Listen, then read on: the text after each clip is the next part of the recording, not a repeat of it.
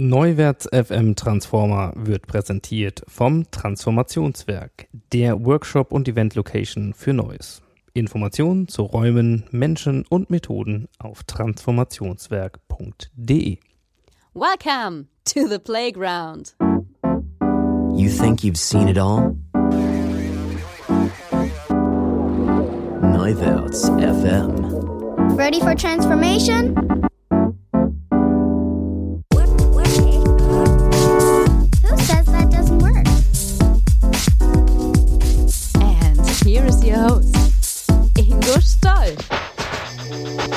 Hallo und herzlich willkommen zu einer neuen Ausgabe, nämlich der Episode 26 des Neuwärts FM Transformer Podcast. Wir sprechen heute mit Ricardo Ferrer Rivero, Coworker, Visionär und Serial Entrepreneur über eine wahrhaft ambitionierte Fragestellung im Kontext der Digitalisierung. Nämlich, wie sieht die Welt eigentlich aus, wenn erstmal alles digitalisiert wurde, was man so digitalisieren kann? Er nennt das Ergebnis die dezentralisierte Rematerialisierung. Ich nenne es Welt 4.0, die Zukunft der Freiheit als dezentralisierte Idee. Und äh, ja, ich kann sagen, es wird eine ambitionierte Folge auch für euch. Also macht euer Hirn weit auf, entspannt euch, denn sie wird euch auch intellektuell einiges abverlangen. Viel Spaß werdet ihr auf jeden Fall haben, wünsche ich euch auch mit Ricardo Ferrer Rivero.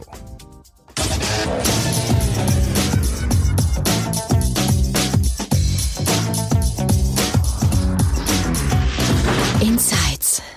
Ja, heute senden wir quasi live aus dem Edelstall, quasi aus deinem Wohnzimmer, nämlich dem Coworking Space hier in Hannover, den du mitgegründet hast. Rick, erstmal schön, dass wir hier sein dürfen und schön, dass du da bist. Ja, schön, dass du hier bist. Wir haben die Chance heute über dezentralisierte Rematerialisierung zu sprechen. Ein Wort, bei dem ich ja schon stolz bin, wenn ich es ohne Fehler aussprechen kann. Wir werden heute ein bisschen beleuchten, was es damit auf sich hat. Und für die, die dich noch nicht kennen, darf ich dich äh, kurz ein bisschen vorstellen. Du bist das, was man vielleicht landläufig als äh, Serial Entrepreneur heute bezeichnet, nämlich Startup-Gründer und zwar äh, Gründer diverser Firmen. Ich habe dich mal kennengelernt und für die, die sich wundern, dass wir uns hier rumduzen, wir kennen uns schon eine Weile. Ich habe dich tatsächlich kennengelernt als Gründer des Coworking Space des Edelstahl hier in Hannover. Und du hast schon mehrere Firmen gegründet, unter anderem DocTape. Ich sehe auch heute auf deinem Shirt, kann man das Logo noch sehen. Also wer das äh, noch nicht kennt, dem sei schon mal hier ans Herz gelegt, dass es wie immer Shownotes geben wird zu dieser Sendung und auch das ein oder andere Bild. Also DocTape, einen, einen cloud-basierten Dokumentenmanagement-Service, äh, den du gegründet, mittlerweile erfolgreich an Atlassian in äh, Australien verkauft hast.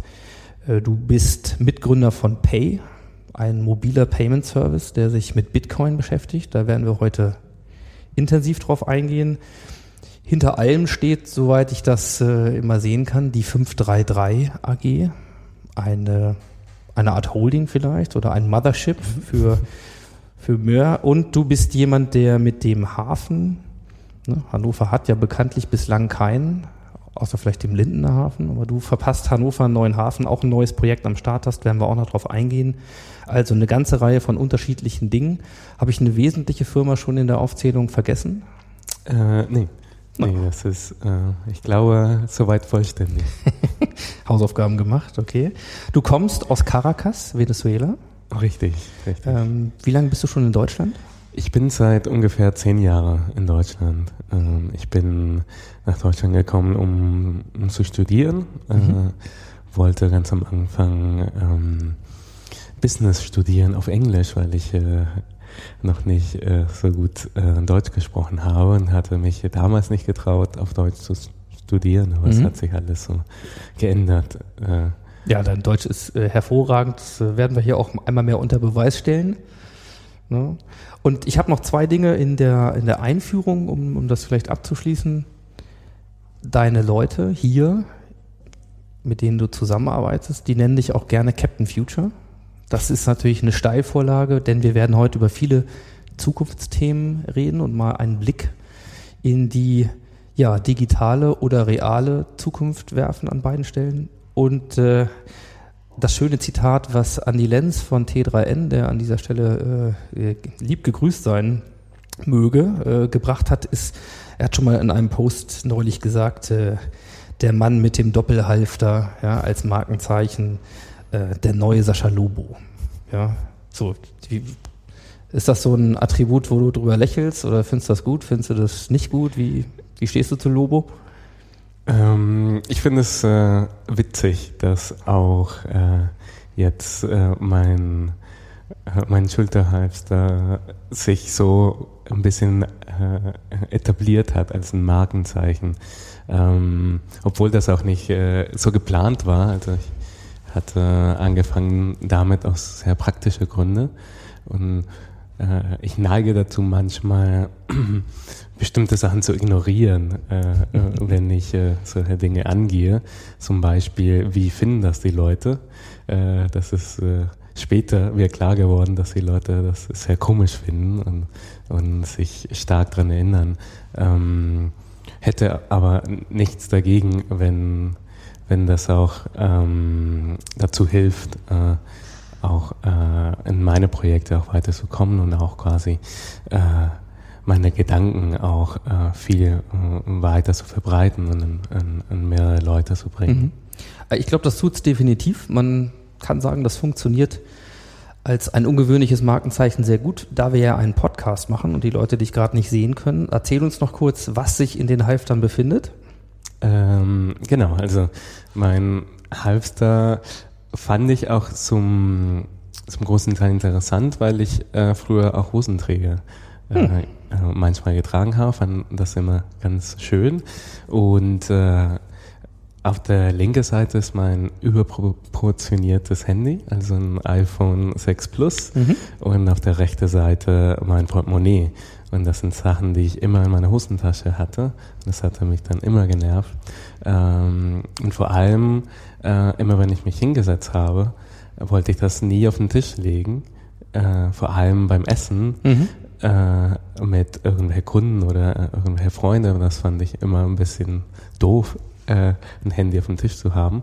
Und hatte es immer auf meinen Schoß äh, gelegt. Das hat dazu geführt, dass ich ständig aufgestanden bin und mein Handy durch die Gegend geflogen ist. Mhm. Und dann wollte ich dafür eine Lösung letztendlich. Hast du es selbst entworfen? Hast du es irgendwo gefunden? Das noch als ich habe es online gefunden. Also mhm. ähm, am Anfang habe ich eher so eine Art Gürteltasche gesucht und dachte so, nee, das kann ich nicht tragen. Das, mhm. äh, damit kann, kann ich mich gar nicht identifizieren. Ähm, und dann war das Suche, ich glaube, ich bin auf äh, TechCrunch oder irgendeinem mhm. Blog äh, auf diese Marke draufgekommen. Äh, habe mir das angeguckt, bestellt, dann ist es angekommen und dachte so, hm, kann ich das machen?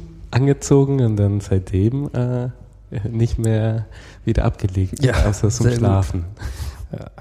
Sehr schön. Also, ihr könnt das äh, auf dem Foto sehen, was wir äh, dann in die Shownotes packen können. Dann habt ihr auch ein Bild. Aber wir reden ja heute weniger ähm, über praktische Equipments, um das Ganze technische Device-Areal noch zu verwalten. Man kann dazu sagen, du hast auch noch eine iWatch und dann glaube ich, haben wir ein Bild. Du bist also jemand, der sehr stark mit neuen Technologien unterwegs ist, ähm, der Spaß dann hat, Dinge auszuprobieren und der, der Captain Future Beiname kommt nicht umsonst. Und wir wollen mal ein bisschen thematisch einsteigen in das Thema und ich würde dich bitten, am Anfang vielleicht tatsächlich mal ein bisschen zu erläutern, was du unter dieser Begriffsschöpfung, dezentralisierte Rematerialisierung, denn das ist ein Begriff von dir, äh, was du darunter verstehst, damit man sich ein Bild machen kann. Ja, also ich hatte ähm, auch gemerkt, in viele, viele Konferenzen, viele Vorträge, äh, auch viele Bücher in letzter Zeit, ähm, wird über Dematerialisierung gesprochen und auch äh, das ganze Thema Digitalisierung. Und das ist ähm, eine Sache, die äh, ich und auch meine Mitgründer und Freunde, meine ganze Umgebung schon relativ lange lebt. Also das ist auch für uns sehr selbstverständlich, dass alles, was digitalisiert werden kann, wird auch digitalisiert. Und, ähm, und das ist etwas, was wir schon so ein bisschen internalisiert haben. Ähm, und irgendwann habe ich angefangen, äh, mich die Frage zu stellen, was kommt denn danach? Also alle beschäftigen sich gerade damit, alles zu digitalisieren.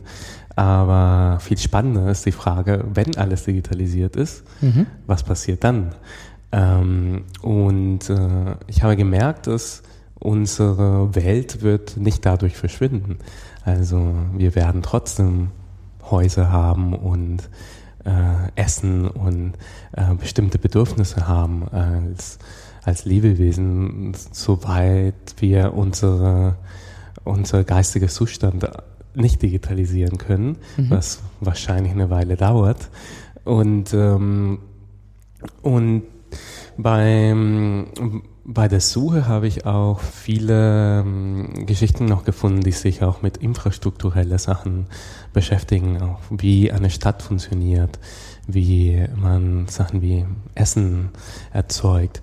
Und letztendlich ähm, dieser Begriff ähm, dezentralisierte Rematerialisierung hat damit zu tun, dass man wieder zu der Materie dann zurückkommt, aber nicht auf der Art und Weise, wie man das schon kennt von der Vergangenheit, sondern in eine Form, die viel effektiver läuft, viel ähm, auch nachhaltiger, indem man alles versucht, in viel kleinere Einheiten dann abzubilden, durch die Technologie, die heute zur Verfügung steht, dass man nicht mehr die Probleme löst von einer Stadt, die vielleicht Energie verbraucht, indem man klassischerweise ein riesen Kraftwerk baut, sondern dass man schaut, dass die Menschen, die in diesem System äh, auch teilnehmen, dass die Leute auch so ein bisschen deren eigenen Gewicht auch tragen und auch selber viele Sachen, die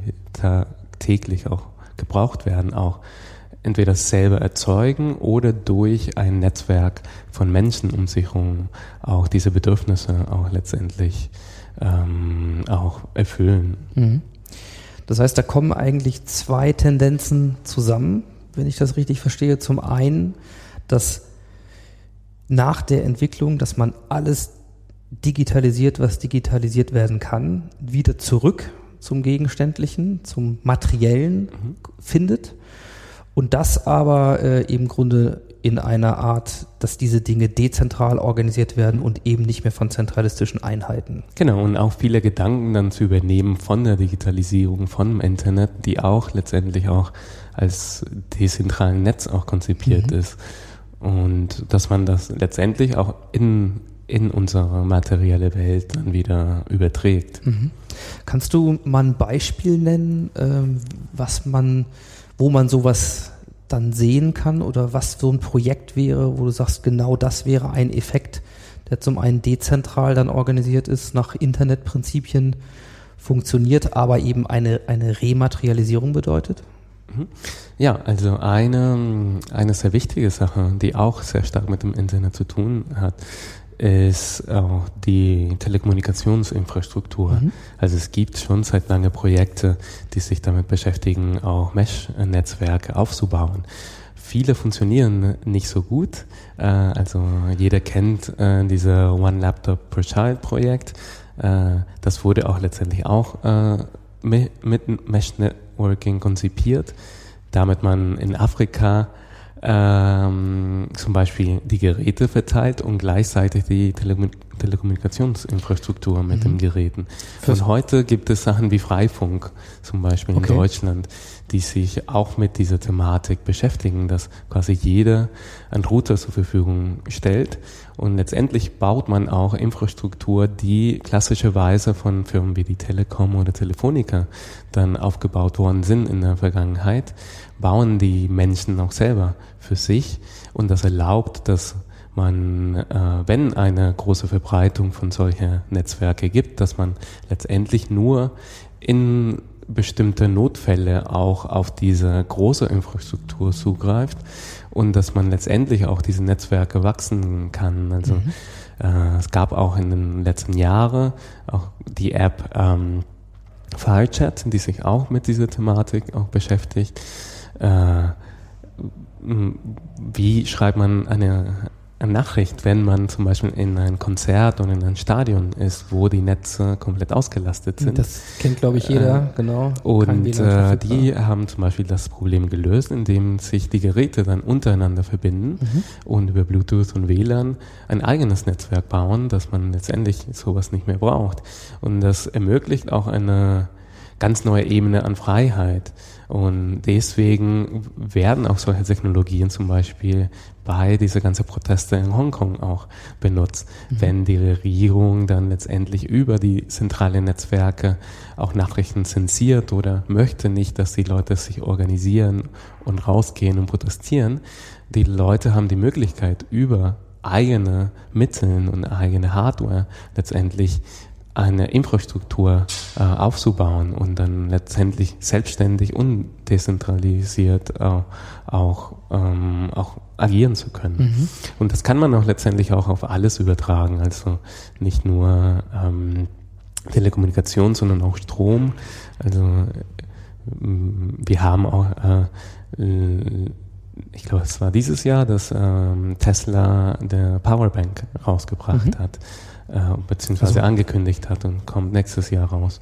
Und ähm, das ist letztendlich eine Batterie für zu Hause, damit man auch äh, Strom haben kann in vielleicht eine Hütte irgendwo, wo man nicht an dem Netz angebunden ist und trotzdem auch äh, quasi die Peaks äh, von Strom tagsüber dann speichern kann und dann letztendlich eine, eine vollständige äh, Stromversorgung äh, für ein für ein äh, Heim äh, Gebrauch auch hat. Und ähm, ja, das führt dazu, dass man letztendlich vielleicht auch Kraftwerke in Zukunft nicht mehr braucht. Und ähm, Ich ähm, hake da nochmal so kurz bei dem Thema ein, also Mesh-Netzwerke. Du hast das Thema ähm, Freifunk erwähnt. Wer das nicht kennt, das geht im Grunde um das Thema öffentliches WLAN.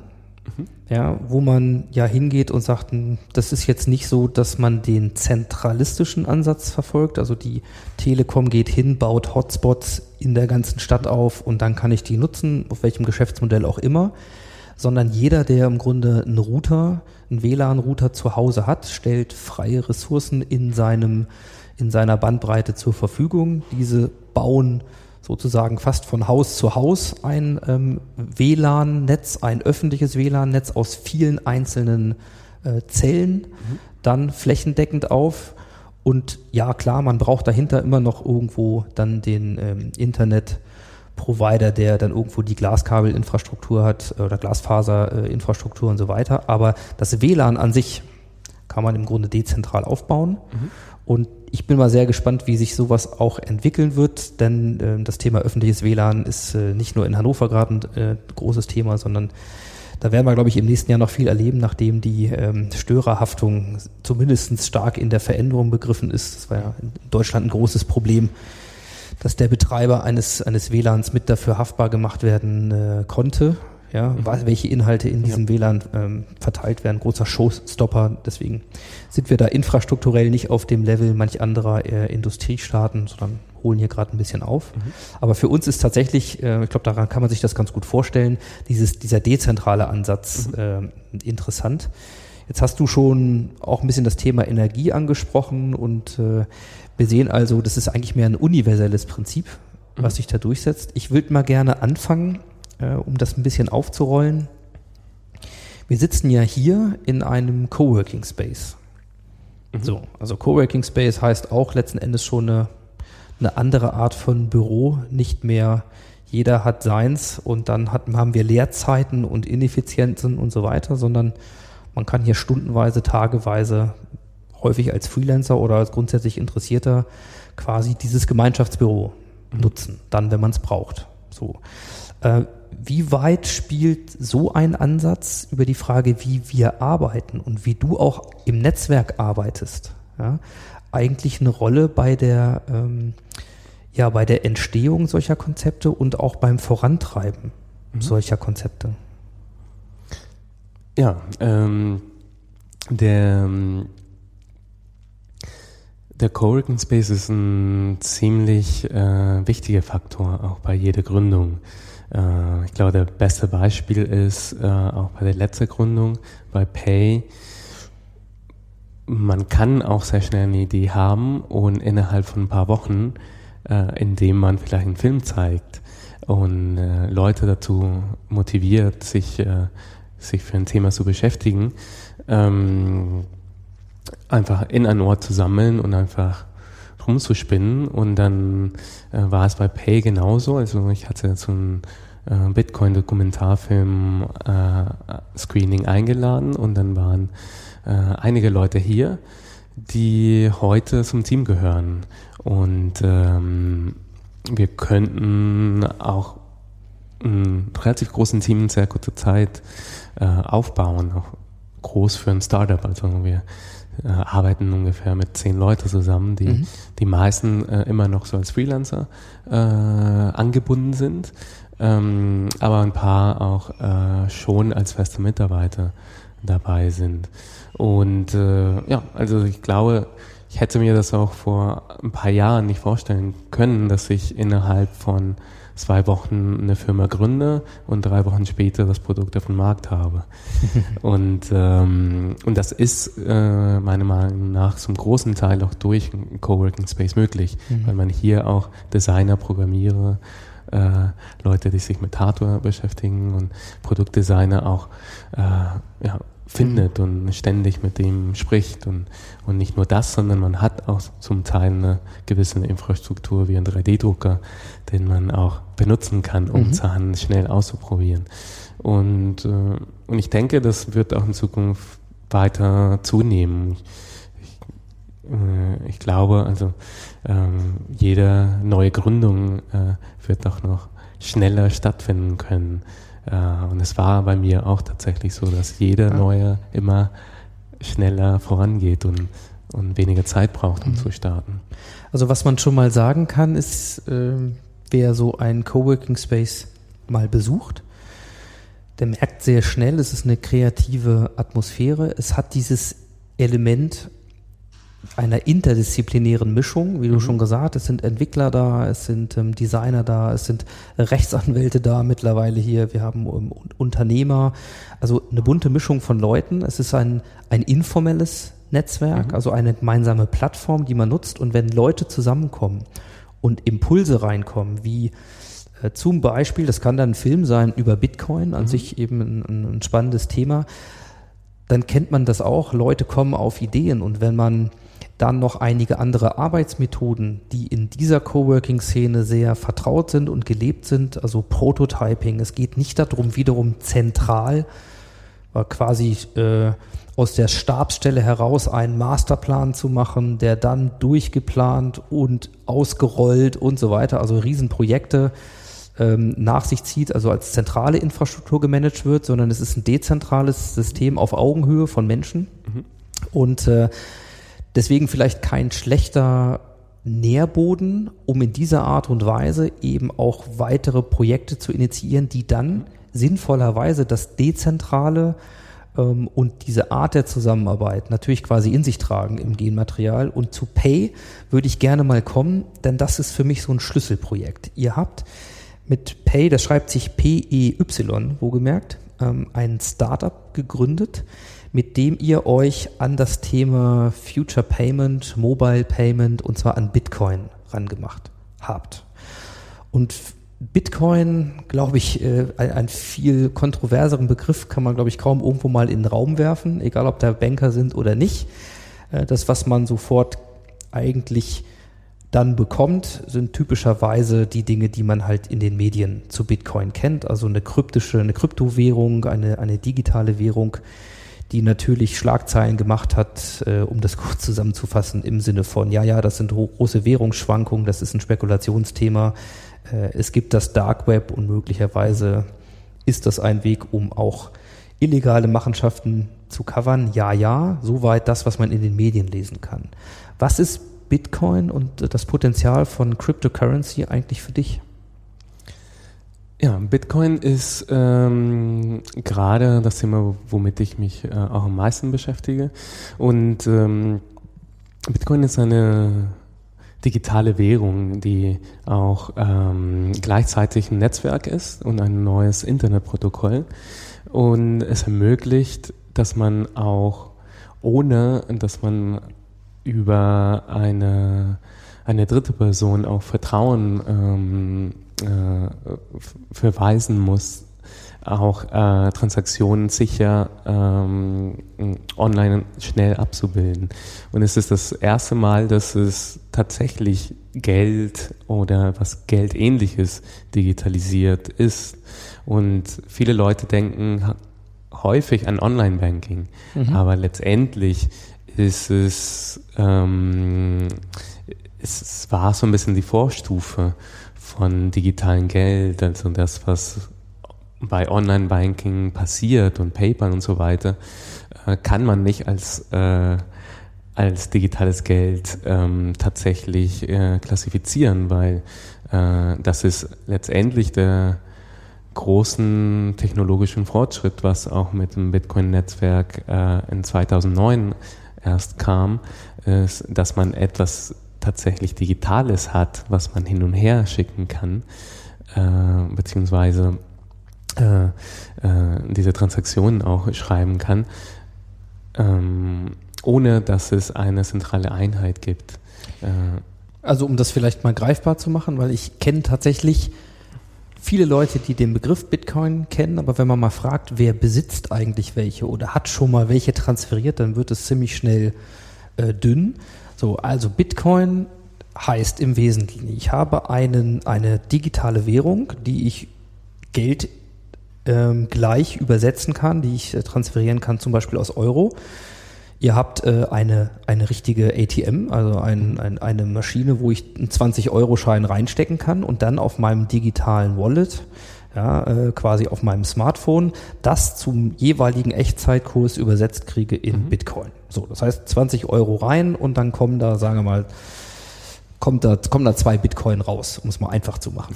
So, das heißt, ich habe jetzt also Bitcoin auf meinem Smartphone. So, was kann ich jetzt damit machen? Ja, letztendlich äh, kann man alles machen, was man auch mit äh, Geld normalerweise macht. Es ist, ähm, ich glaube, es ist manchmal schwierig äh, für die Leute, sich Bitcoin auch als Geld vorzustellen.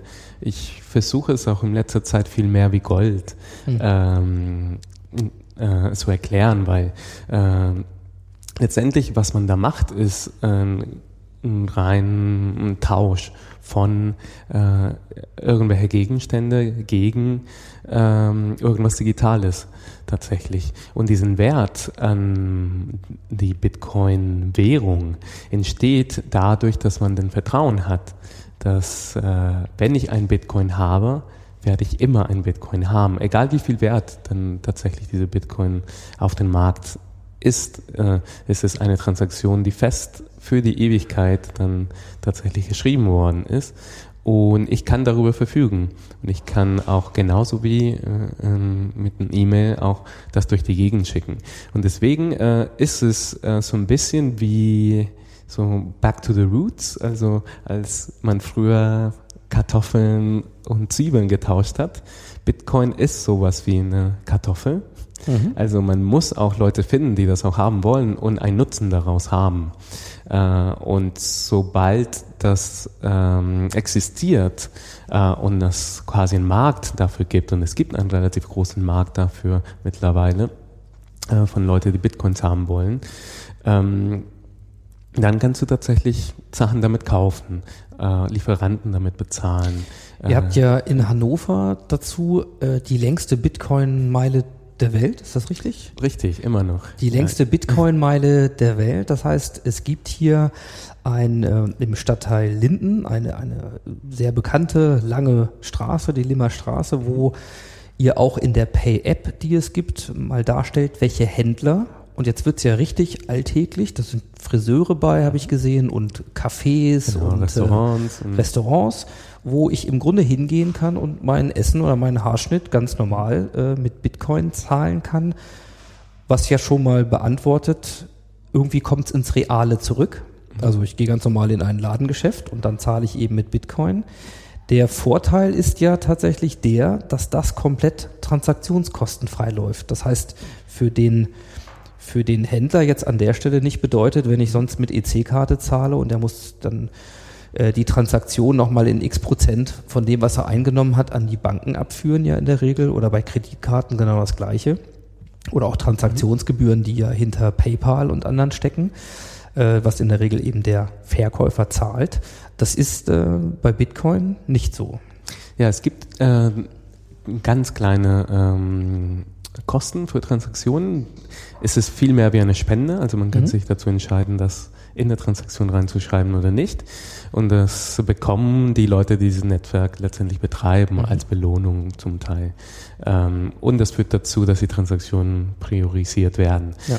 Ähm, langfristig gesehen ist es so, dass äh, so ein System auch äh, so geringe Transaktionskosten haben wird, auch in der Zukunft, dass es äh, sehr stark dann auch konkurrieren kann. Also es ist auch heute so, dass äh, ähm, zum Beispiel, also ich komme, wie gesagt, aus Venezuela, wenn ich äh, ein Geschenk für meinen Vater äh, kaufen möchte oder mich beteiligen möchte und Mhm. meine Mutter das kauft, lohnt sich nicht 20 Euro nach Venezuela zu schicken über klassische Wege, weil normalerweise bezahle ich 30 Euro und dauert zwei Wochen. Und ist auch Und- unabhängig davon, ob du einen Euro überweisen willst oder Genau. 20 oder. Und es dauert relativ lange auch. Und durch Sachen wie Bitcoin äh, kann ich das innerhalb von Sekunden da haben. Äh, meine Mutter hat das Geld auf dem Konto innerhalb von 15 Minuten, weil es gibt auch einen weltweiten Markt für Bitcoins. Also es gibt überall Leute, die Bitcoins kaufen wollen. Äh, das heißt, man wird die immer los. Mhm. Ähm, und äh, ja, und es kostet äh, weniger als drei Cent, Ja. diese ganze Transaktion. Und da merkt man auch, dass äh, für bestimmte Anwendungsfälle ist es sehr, sehr konkurrenzfähig gegenüber, äh, was äh, klassisch bei Banken oder Unternehmen wie Western Union dann anbieten können. Was ja äh, wichtig ist zu wissen, Bitcoin ist die Marke, die man kennt. Es gibt auch noch andere äh, kryptografische Währungen. Also insofern ist es gar nicht so entscheidend, dass wir über Bitcoin an sich reden. Das ist jetzt mal eine äh, Währung, in der es funktioniert. Viel spannender ist ja das, äh, der Unterbau von dem Bitcoin-System, dem Netzwerk, äh, nämlich die sogenannte Blockchain, die anders als man das kennt, nämlich auch dezentral die Verwaltung organisiert hat, um sicherzustellen, dass dieses System vertrauenswürdig ist, nämlich dass ganz klar ist, ein digitales Produkt kann einfach kopiert werden. Ja, dein Bitcoin kann ich mir kopieren. Wer stellt eigentlich sicher, dass das deiner ist und nicht meiner? So, und das läuft ähm, über die Blockchain. Ähm, wir machen das mal ganz kurz. Im Grunde über die, die Tatsache, dass die Frage, wem gehört das und welche Transaktionen haben stattgefunden, nicht an einer zentralen Stelle verwaltet wird. Quasi der der Bundesbank de, des Bitcoins so, sondern auf allen teilnehmenden Systemen äh, quasi dezentral in Logbüchern äh, sozusagen organisiert wird, so dass wenn an einer Stelle ein Logbuch gehackt wird, man immer noch Tausende von anderen hat, die beweisen, ähm, dieser Bitcoin gehört aber dir und nicht mir. So, das heißt, auch hier haben wir ein dezentrales Element. Was ich persönlich spannend finde, ist, wenn man also die Frage, wem gehört etwas, über diese Blockchain sehr viel günstiger und ohne den üblichen zentralen Trustgeber, den Vertrauensgeber wie eine Bundesbank organisieren kann, dann kann ich darüber ja im Grunde auch ein Katasteramt führen und sagen, ist dieser Quadratmeter Grund und Boden eigentlich deiner oder meiner oder wem gehört der eigentlich? Das heißt, ich kann auch eigentlich jede Art von Eigentum auch über diese Blockchain nach diesem Prinzip verwalten. Oder ist das Richtig, richtig. Und das ist, ähm, das, also viele Leute haben angefangen, sich äh, damit äh, zu beschäftigen und darüber Gedanken zu machen. Äh, das ist so die sogenannte Bitcoin 2.0 Bewegung. Äh, immer wenn ich das erzähle, dann sagen die Leute, Bitcoin 1.0 habe ich noch nicht begriffen. Äh, wir sind schon weiter. Und da geht es um, um die Blockchain hauptsächlich. Also die Blockchain, wie du schon beschrieben hast, ist äh, letztendlich eine dezentralen Datenbank. Also jeder in diesem Netzwerk führt auch die Bücher. Und das führt dazu, dass es eine äh, sehr hohe Sicherheit hat und dass man letztendlich jeder in diesem Netzwerk überprüft, dass jede Transaktion richtig ist. Und ähm, es ist auch durch sehr starke Verschlüsselungsmechanismen und Mathematik letztendlich ähm, klar und beweisbar, dass die Sachen, die, die es schaffen, in der Blockchain reinzukommen, das passiert ungefähr alle zehn Minuten, ähm, die für immer da sind und das wird keiner verändern können. Und diese Sicherheit hat man auch. Äh, und es ist egal, ob es eine Bitcoin-Transaktion ist, dass ich von A nach B ein Bitcoin übertrage. Äh, es kann auch äh, ein Eintrag im Grundbuch, dass man vielleicht Notare gar nicht mehr braucht, die letztendlich äh, diese Vertrauensaufgabe abbilden, die man heute durch Technologie, durch Mathematik und durch Verschlüsselung letztendlich ersetzt. Ähm, und das ist so ein Verfahren, was auch durch äh, ähm, dadurch, dass es auch Open Source ist, kann jeder letztendlich reinschauen. Ja. Und ähm, da sind super viele Augen drauf. Ähm, und super viele Programmierer, die sich auch letztendlich damit beschäftigen, diese Technologie weiterzuentwickeln. Heute gibt es mh, über 500 äh, Kryptowährungen, die auch inspiriert sind an dem Bitcoin-Netzwerk, äh, die auch versuchen, bestimmte Bedürfnisse oder bestimmte Aufgaben auch zu erfüllen. Also manche haben sehr stark mit Smart Contracts zu tun, dass man letztendlich das, was man früher auf Papier geschrieben hat, heute in Programmiercode umsetzt und dass die Sachen sich selber erfüllen, wenn bestimmte bestimmte Voraussetzungen gegeben sind. Das ist auch ein äh, super spannender Gedanke, ähm, wo auch in der Zukunft viel passieren wird. Also wir fangen gerade an äh, zu verstehen, was für Potenzial da, da sich äh, hinter verbirgt. Ist das eigentlich, ein, also wenn wir mal kurz in diesem Kontext sind, wir, weil wir kommen aus Währungen, diese Bitcoin 2.0 Bewegung denkt das ganze Prinzip schon mal weiter. Das ist schon mal wichtig zu wissen, dass das Potenzial viel, viel größer ist, als einfach sozusagen Währung darüber und das Vertrauen in Währung zu organisieren, sondern dass wir im Grunde in jede Art von Transaktion gehen können oder auch Dokumentation. Ähm, wenn man diesen ja auch gerne mal als Peer-to-Peer-Gedanken, also es gibt eben keine zentrale Instanz mehr, äh, die das machen muss, sondern wir können das direkt machen und jeder ist Teil des Vertrauens in dem System. Wenn wir das also haben, ähm, hast du Diskussionen mit zum Beispiel mit der Politik oder ähm, mit Dienstleistern, Anbietern im Bereich von Banking, Finance, also Fintech ist ja gerne auch mal ein Buzzword, was reinkommt. Also das wäre ja so ein Beispiel, Technologie, die den Finanzbereich ähm, verändert sehr stark. Hast du Diskussionen und wenn ja, wie reagieren eigentlich die heutigen Institutionen auf so ein Potenzial? Wird das verstanden? Ja, es ist ähm, relativ schwierig. Äh, diese ähm, Unterhaltung habe ich auch sehr häufig in letzter Zeit.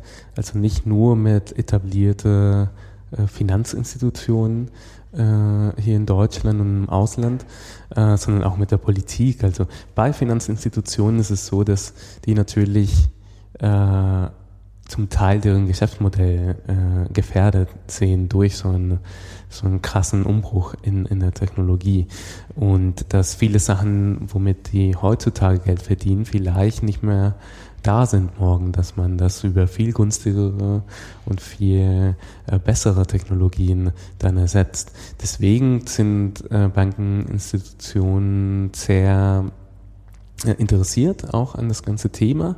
Ähm, die merken auch langsam, dass die bisschen spät ins Spiel kommen, äh, weil die meisten Unternehmen, die sich äh, schon seit einigen Jahren damit beschäftigen, ähm, schon einen Vorsprung haben. Äh, Finanzinstitutionen sind nicht unbedingt dafür bekannt, dass sie auch super schnell äh, reagieren. Und deswegen äh, die einzige Möglichkeit ist dann nachzuholen. Und das ist auch sehr schwierig. Unter äh, bestehende Strukturen. Ähm, deswegen ist die Strategie auch von viele, auch in Partnerschaften zu gehen Mhm. mit Unternehmen, die auch viel schneller reagieren können und auch diesen Vorsprung auch schon haben.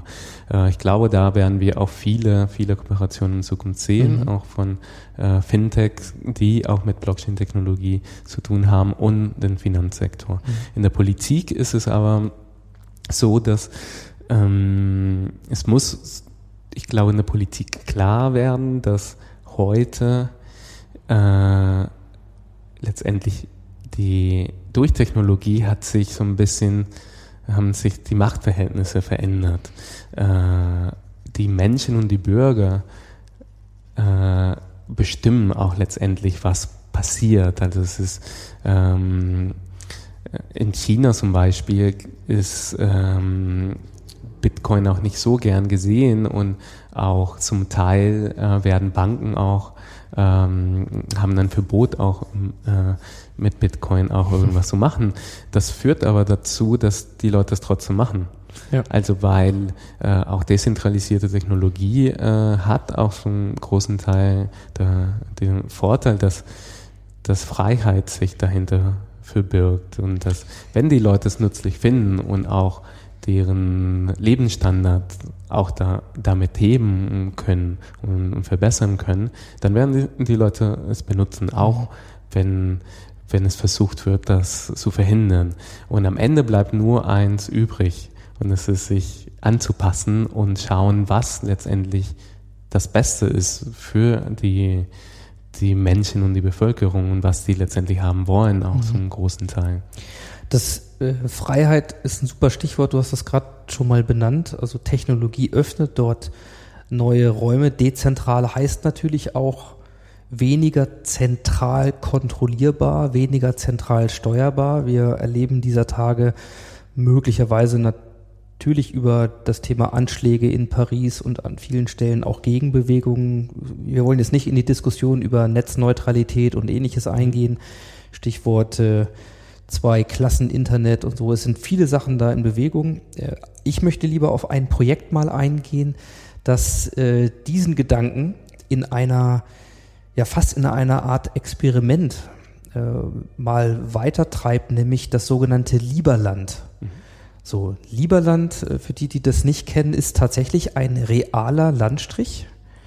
Ja, das sind, glaube ich, so sieben Quadratkilometer. Richtig. Irgendwo, wo liegt das? Zwischen Äh, Serbien und Kroatien. also eigentlich zwischen Serbien und Kroatien, wenn man denkt, es ist äh, selbst irgendwelche Inselatolle äh, werden im chinesischen Meer aus machtpolitischen Gründen ausgebaut. Eigentlich müsste jeder Quadratmeter der Erde längst verteilt sein. Da gibt es so ein Land, was aufgrund unklarer, tja, sag ich mal, äh, Staatenkonstellationen, auch das ist kein Erdöl, kein Nichts, also irgendwie keiner so richtig Interesse dran hat. Dieser Landstrich ist auf dem Weg, als sogenanntes Lieberland ein eigener Zwergstaat zu werden, gerade als Projekt. Und ähm, das wird aus von einem Schweizer, äh, glaube ich, Nee, gemacht, oder? ein, Typ aus äh, der Tschechischen Republik. Tschechische Republik, okay, dann ähm, habe ich das verwechselt. Also, ganz kurz, Lieberland ist möglicherweise ein komplett neuer Staat, der äh, gerade entsteht, der versucht, ja, sagen wir mal, Botschaftsrechte und ähm, eigentlich alles anzustreben, bei der UN sich registrieren zu lassen. Und es gibt äh, namhafte Unterstützer für dieses Projekt. Was macht dieses Projekt so spannend? Ja, äh, der Hintergedanke ist ähm, Freiheit. Also, und die Idee, dass man mit Freiheit mehr erzielen kann. Also, dass Menschen, die auch Freiheit tatsächlich leben, auch bessere Ergebnisse auch äh, haben. Also, das, das ist auch zum Teil, dass das äh, hier in einem Coworking Space äh, zum Teil passiert. Also letztendlich hier hat keinen Chef und man merkt auch, was für tolle Sachen daraus entstehen. Und wenn man das auf ein Land überträgt, ähm, diese ganze Gedanken, dass, dass die Leute sich auch selbst verwirklichen können und letztendlich äh, sich, ähm, wo letztendlich alles erlaubt ist, äh, ist äh, die Idee dahinter, dass am Ende wird sich auch das Gute äh, schneller und breiter verbreiten als, als alles, was böse und schlecht ist. Und, ähm, und diese Thematik auch Terrorismus zum Beispiel, um das äh, kurz aufzugreifen, weil ich habe mich auch ein bisschen mit dem Thema beschäftigt in den letzten Tagen auch durch die Terroranschläge ähm, und auch wie die Reaktion auch von der Politik ist. Der, das Schlechteste, was passieren kann, ist, dass Regierungen versuchen, mehr zu kontrollieren, weil letztendlich haben Terrororganisationen, die erleben auch letztendlich diese Freiheit die operieren unter kein Gesetz und unter kein Land. Und das führt dazu, dass die viel optimaler sich verbreiten können und auch äh, wachsen können. Und das ist eine Sache, die durch Regierung auch verhindert wird für die Leute, die was Gutes machen wollen. Das heißt, man kann es nicht verhindern, dass Terrororganisationen sich so verbreiten, hat, hat man schon gesehen letztendlich, dass Regierungen unfähig sind, was das angeht. Also wenn man sich die ganze Entwicklung der letzten zehn Jahre anguckt, also mit Bombenanschläge kommt man nicht weiter. Und das wächst und wächst. Mhm. Ähm, und ich bin der Meinung, dass mit Freiheit und indem auch die Menschen sich auch viel mehr mit diesen Themen auch beschäftigen, dass, äh, dass man es dann schaffen kann, dass die ganze Gesellschaft auch weiterkommt, mhm. äh, weil man ermöglicht letztendlich, dass Menschen zum Teil das machen, was sie am besten machen und äh, dass sich ja das Gute auch genauso schnell oder noch schneller verbreiten kann als, als das ganze Böse, was mhm. sich äh, auf der Welt gerade äh, schneller verbreitet, nur weil es möglich ist. Also man merkt ja schon, äh, du bist ein, äh, du bist ein Visionär, aber du äh, bist auch jemand, dessen eigene Vision ganz viel Antrieb daraus zieht, quasi positive Entwicklungen letzten Endes auch in deinem Wertekonstrukt halt zu befüttern. Also äh, da steckt viel Idealismus auch hinter in dem, was du machst, ganz wichtiger Antriebsfaktor. Ähm, ich glaube, das Thema äh, Terror und Staatensysteme würde sicherlich auch selbst den durchaus ja recht weiten thematischen Fokus dieses Podcasts vielleicht ein bisschen übersteigen. Ich glaube trotzdem, dass es wichtig ist, du hast es gerade angesprochen, komm nochmal zurück. Dezentralisierte Rematerialisierung finden wir also nicht nur in einzelnen Branchen, sondern es ist ein Grundprinzip, wo die einzelnen Faktoren, wie wir leben, wie wir arbeiten, wie wir kommunizieren, wie wir uns organisieren im Sinne von Austausch, Rechte, Eigentum und ähnliche Sachen, wie wir Energie erzeugen und noch vieles mehr. Und am Ende vielleicht auch sogar den Gedanken, wie wir Staaten mhm. organisieren, wie wir eine Gesellschaft organisieren, dass diese Dinge im, in den Fluss geraten, dass immer mehr äh, zentral organisierte Systeme zumindest mal herausgefordert werden von einem dezentralen Gegenansatz, vielleicht äh, sehr stark durch Technologie getrieben und damit Dinge möglich sind, von denen vielleicht John Lennon schon gehofft hat, äh, dass sie eintreten, aber äh, die kamen eben nur aus dem Thema äh, des Glauben äh, an das Gute im Menschen. Jetzt haben wir diese Kombination und sehr viel mehr technologische Möglichkeiten, die wir dafür einsetzen können.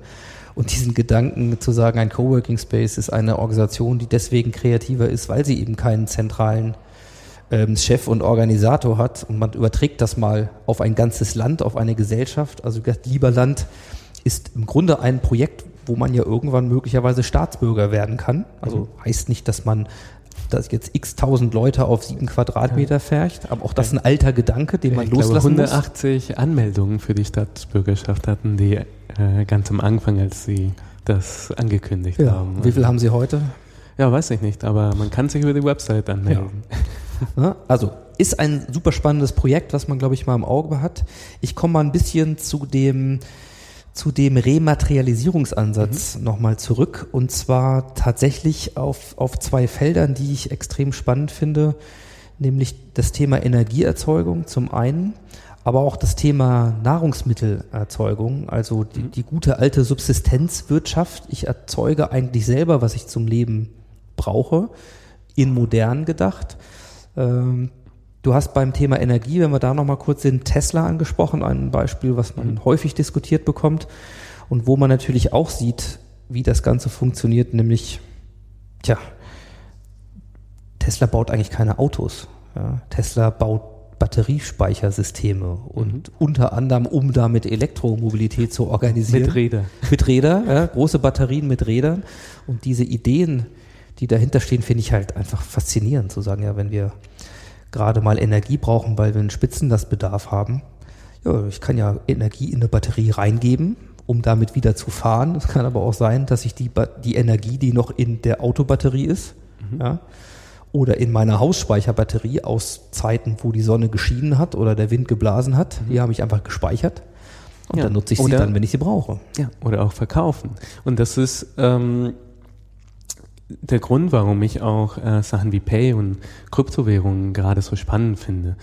Äh, ich sehe Kryptowährungen als quasi der Mittelpunkt zwischen alles, was wir in der Digitalisierung bisher erlebt haben, also letztendlich die Dezentralisierung von Informationen und auch zum Teil Wissen. Und Geld ist genau in der Mitte zwischen, also es ist auf der einen Seite Information, aber es ist auf der eine, äh, anderen Seite auch ein Asset. Genauso wie Energie oder wie Nahrung ähm, oder wie eine Telekommunikationsinfrastruktur. Und ich glaube auch, dass Kryptowährungen werden äh, sehr äh, stark dazu beitragen, dass diese äh, dezentralisierte Rematerialisierung tatsächlich stattfindet, weil man hat endlich eine Möglichkeit, Geld zu programmieren und Geld so zu bewegen, wie sich Daten bewegen. Äh, Und äh, das wird äh, meiner Meinung nach dazu führen, dass man super viele Möglichkeiten hat, auch Sachen, die früher sehr ineffizient waren und die man sich heute vielleicht gar nicht vorstellen kann, dass man eventuell, wenn ich über FireChat eine Nachricht schicke, dass ich gleichzeitig eine Zahlung mitschicke, die bei den Geräten bleibt, die auch Energie äh, letztendlich zur Verfügung stellen, um diese Nachricht weiterzuleiten. Und wenn man auch diese Incentives hat und diese Motivation, äh, dann können sich äh, solche Systeme sehr schnell weiter verbreiten. Ein Beispiel dafür ist tatsächlich das Bitcoin-Netzwerk selber, der auch eine eigene Motivation hat in Form von Bitcoins. Also dieses Netzwerk wächst und wächst und ist so stark, nur weil es sich selber belohnt letztendlich und es selber eine Motivation schafft, dass die Leute diese Infrastruktur aufbauen. Das heißt, äh, ganz kurz, das muss man vielleicht dazu sagen, wie entstehen eigentlich Bitcoins? Ja, die muss man schaffen. Das läuft durch das Lösen von, äh, von Rechenaufgaben letzten Endes. Genau, Also man genau. stellt Rechenzeit, auf der Rechenzeit eigenen und Strom zur Verfügung. und Strom, der ja auch gerne wieder aus einem eigenen Solarsystem kommen kann, um mal beim Dezentralen zu bleiben. Oder, äh, Genau. Und, und dann ähm, werden die Leute, die das machen, weltweit belohnt auch Ja. dafür. Das heißt, sie geben Bitcoin in das System ein, damit Genau. wächst das System. Äh, Und äh, ja, es gibt eine, eine, eine eigene Motivation, das eben zu tun. Das heißt, dieses System äh, sorgt selbst für das eigene Wachstum. Genau, die äh, letztendlich bestätigen die Transaktion, diese ganze Rechner, äh, halten das Netzwerk im Laufen, verteilen die Blockchain überall weltweit und kriegen dafür als Belohnung Bitcoins, die Ja. alle ungefähr zehn Minuten stehen. Weil das ist ja eine alte Diskussion, die dann häufig geführt wird von zentraler Seite, dass man sagt, ja, ist ja schön, wenn alle jetzt hier kommunizieren wollen, aber irgendjemand muss die Infrastruktur ja bauen. Irgendjemand Genau. muss die Stromtrassen ja jetzt durch, quer durchs Land, ne, von der Küste bis nach Bayern runterziehen oder die unterirdischen Kabel verlegen. So, das ist ja ganz häufig dann das Polarisierende, ja, nach dem Motto, das kann ich ja nicht digital machen, ja, sondern diese, diese Struktur muss ich ja schaffen.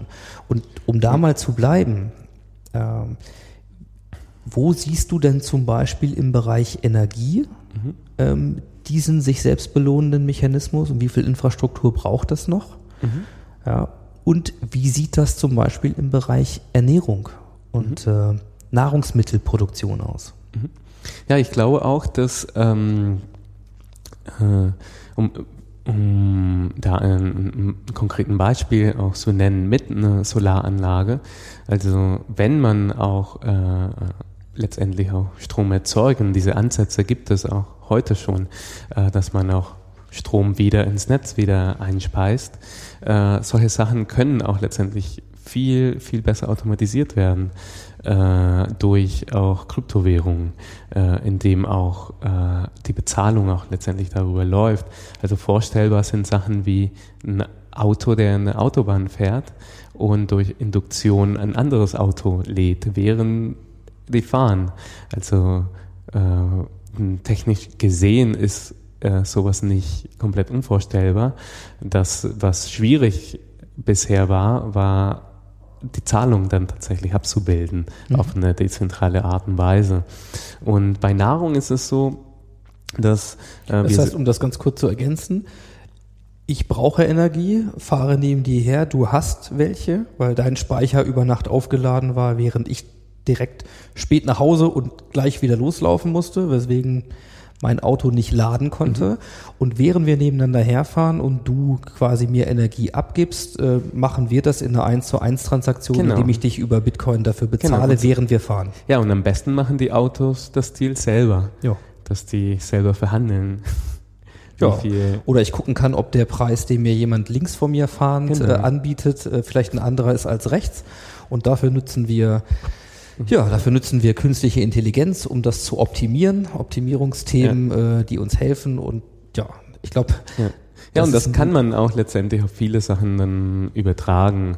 Äh, deswegen sehe ich auch ähm, die Motivation und eine Einheit, um auch sich letztendlich zu einigen auf solche Arten von Verträge, äh, super wichtig als, als Bestandteil auch auch von, von Machine-to-Machine-Communication, also diese ganze Industrie 4.0 Geschichte, aber auch letztendlich die Dezentralisierung und die, äh, den Aufbau von Infrastruktur. Also warum sollte ein Bürger letztendlich äh, so, äh, in ein autonomes Auto investieren, äh, beziehungsweise in Solarpanels, äh, wenn es keine richtige Motivation da ist. Und ich glaube, eine wichtige Motivation ist auch zu schauen, dass, dass man auch viel teilt letztendlich und auch dafür belohnt wird. Also dieses Teilen-Gedanken äh, merken wir, wie, wie das auch wächst, auch äh, in verschiedene Branchen. Also deswegen komme ich auch immer wieder zu Sachen wie Coworking Spaces, also wo letztendlich es darum geht, Ressourcen, die man hat, optimal zu nutzen durch äh, dadurch, dass man es teilt, auch mit Ja. vielen Menschen.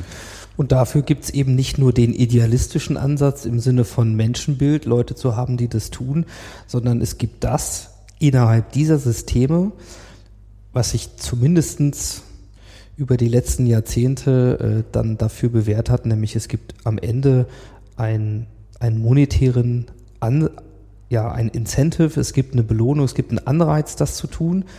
Das heißt, es ist nicht reiner Idealismus, wenn ich etwas tue, sondern es gibt einen Gegenwert und der liegt im System. Und damit äh, kommen wir von der Grundhaltung, es muss einen Staat geben, der diese Gemeingüter alle organisiert, bereitstellt, Infrastrukturen schafft von Kinderbetreuung über öffentlichen Personennahverkehr, Stromtrassen und so weiter und das über Steuerzahlungen finanziert, mal ganz vereinfacht zusammengefasst in einem System, so wie du dir es für die Zukunft vorstellen kannst, verstehe ich, dass diese Dinge im Grunde dezentral organisiert sind, dass wir eine Gemeinschaft haben, wo es einen klaren Anreiz gibt, in diese Gemeininfrastruktur, in diese geteilte Infrastruktur zu investieren, dass Währungen, äh, digitale Währungen uns dabei helfen, diese Transaktion zu einem sehr effizienten äh, Kostenanteil zu organisieren und letzten Endes die, die Share Economy, wenn man das mal nimmt, eben nicht bei Uber und bei Airbnb aufhört, sondern wirklich ein echtes dezentrales System wird. Ja, und auch viel mehr die Werte auch mit bestimmten Leistungen auch zu verbinden. Ja. Und das, dass es letztendlich einfacher ist, auch zu verstehen, auch wie viele Kartoffeln kriege ich für wie viel Strom letztendlich. Ja. Äh, und dass man eine, ähm, ja, eine Vorstellung hat, äh, wie viel wert sind tatsächlich die Sachen und dass man die auch optimaler auch nutzt Ja. und letztendlich ähm, eine Sache, die ich auch häufig erwähne, ähm, in, in Kapitalismus ist Geld deine Wahlstimme. Und dass hoffentlich, also durch diese Systeme, Menschen auch viel bewusster deren Wahlstimme abgeben für bestimmte Sachen.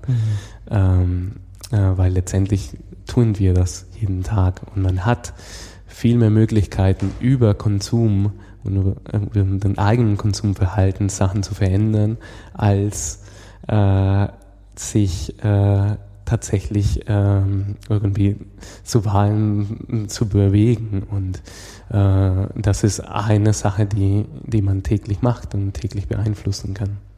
Und was man schon merkt, ich meine, du bist äh, Jahrgang 1983, ja, das ist eine völlig andere Denke, die nämlich schon, das behaupte ich mal, einfach stärker davon getrieben ist, eine andere Einstellung zu haben zum Thema Zukunft, zum Thema Nachhaltigkeit, die ganz anders davon geprägt ist, was schon an Themen auch in deiner Jugend auf dich eingeprasselt ist, von Umweltzerstörung, Treibhauseffekte, viele andere Sachen mehr. Das heißt, nach Lösungen zu suchen, die viele, die das vielleicht hören, am Anfang nicht in diesem Kontext als Bestandteil der Lösung vermutet hätten, wie eine kryptografische Währung. Ich glaube, es ist deutlich geworden, dass es sogar für dich einer der Mittelpunkte dessen ist, am Ende etwas zu schaffen, wo jede einzelne Konsumentscheidung, nämlich kaufe ich jetzt nachhaltige Lösungen, kaufe ich ähm, ein Stück Fleisch, was unter Bedingungen A im Sinne von Massentierhaltung oder B äh, Subsistenzwirtschaft wirklich sinnvoll oder nicht sinnvoll, nachhaltig oder nicht haltig entstanden ist, das kann ich abstimmen, das mache ich viel bewusster. Und habe ich dieses dezentrale System, dann habe ich diese Chance viel häufiger. Und es ist eine, es ist eine große Vision, äh, es ist eine, die ich extrem spannend finde. Ich glaube, man kann da noch sehr viel tiefer einsteigen, aber ich möchte mit Blick auf die Zeit mal sagen, wir haben die Stunde gut ausgereizt. Äh, es ist, glaube ich, deutlich geworden, dass da viel, viel Luft äh, noch für zukünftige Entwicklungen drin ist.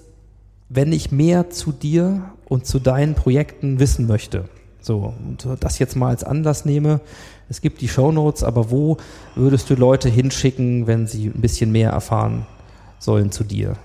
Ja, auf jeden Fall auf mm, Twitter, also Rick Ferrer, äh, R-I-C-F-E-R-R-E-R. Und ähm, ja, das ist so mein äh, üblichen Kanal, um äh, mit der Welt auch zu kommunizieren. Mehr Zeit habe ich nicht, um leider einen eigenen Blog oder andere Sachen dann zu machen, die ich auch super gerne machen würde. Aber Ja, äh, wir helfen ja gerne mit dem Podcast hier ein paar Dinge zu dokumentieren und dann auch äh, zu dokumentieren auf Blogs und ähnlichen Sachen. Also, ich danke dir erstmal. Äh, ich glaube, es lohnt sich. Ich freue mich, dass wir äh, in Zukunft sicherlich noch viele Anknüpfungspunkte haben. Und ich glaube, es ist eine Vision, die sich lohnt. Die Frage über die Realisierungszeiträume und vieles anderes mehr, äh, die schenken wir uns, weil wir wissen, ihr arbeitet dran, ihr seid nicht die Einzigen. Äh, das Ganze hat längst begonnen und wir Ja. können uns hier auf eine spannende Zukunft einrichten. Insofern vielen, vielen Dank für deine Zeit. Ich weiß, dass sie knapp ist, ähm, aber ich glaube, es ist ein, ein ordentliches Stück Inspiration hier und ähm, ja, ich freue mich auf mehr. ja, vielen Dank.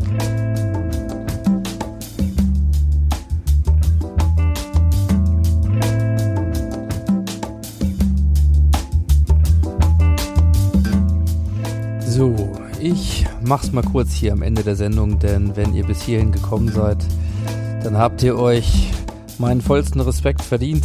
Lange Sendung, lange Folge und eine große Vision. Wer mehr zu Ricardo wissen möchte äh, und vor allen Dingen zum Pay-Projekt, das er angesprochen hat, nämlich der Bezahlmöglichkeit mit Bitcoin, der sei auf die nächste 12 Minutes Veranstaltung im Transformationswerk am 10. Dezember verwiesen. Dort ab 19 Uhr wird Marius Bayer das Pay-System auch mal live vorführen mit ATM-Maschine und auch mit Bezahlmöglichkeit, denn seit neuestem könnt ihr im Transformationswerk auch mit Bitcoin zahlen. Ja, also, ich halte mich raus. Vielen Dank, erholt euch von der Folge und wir hören uns bald wieder. Bis dahin, happy transformation.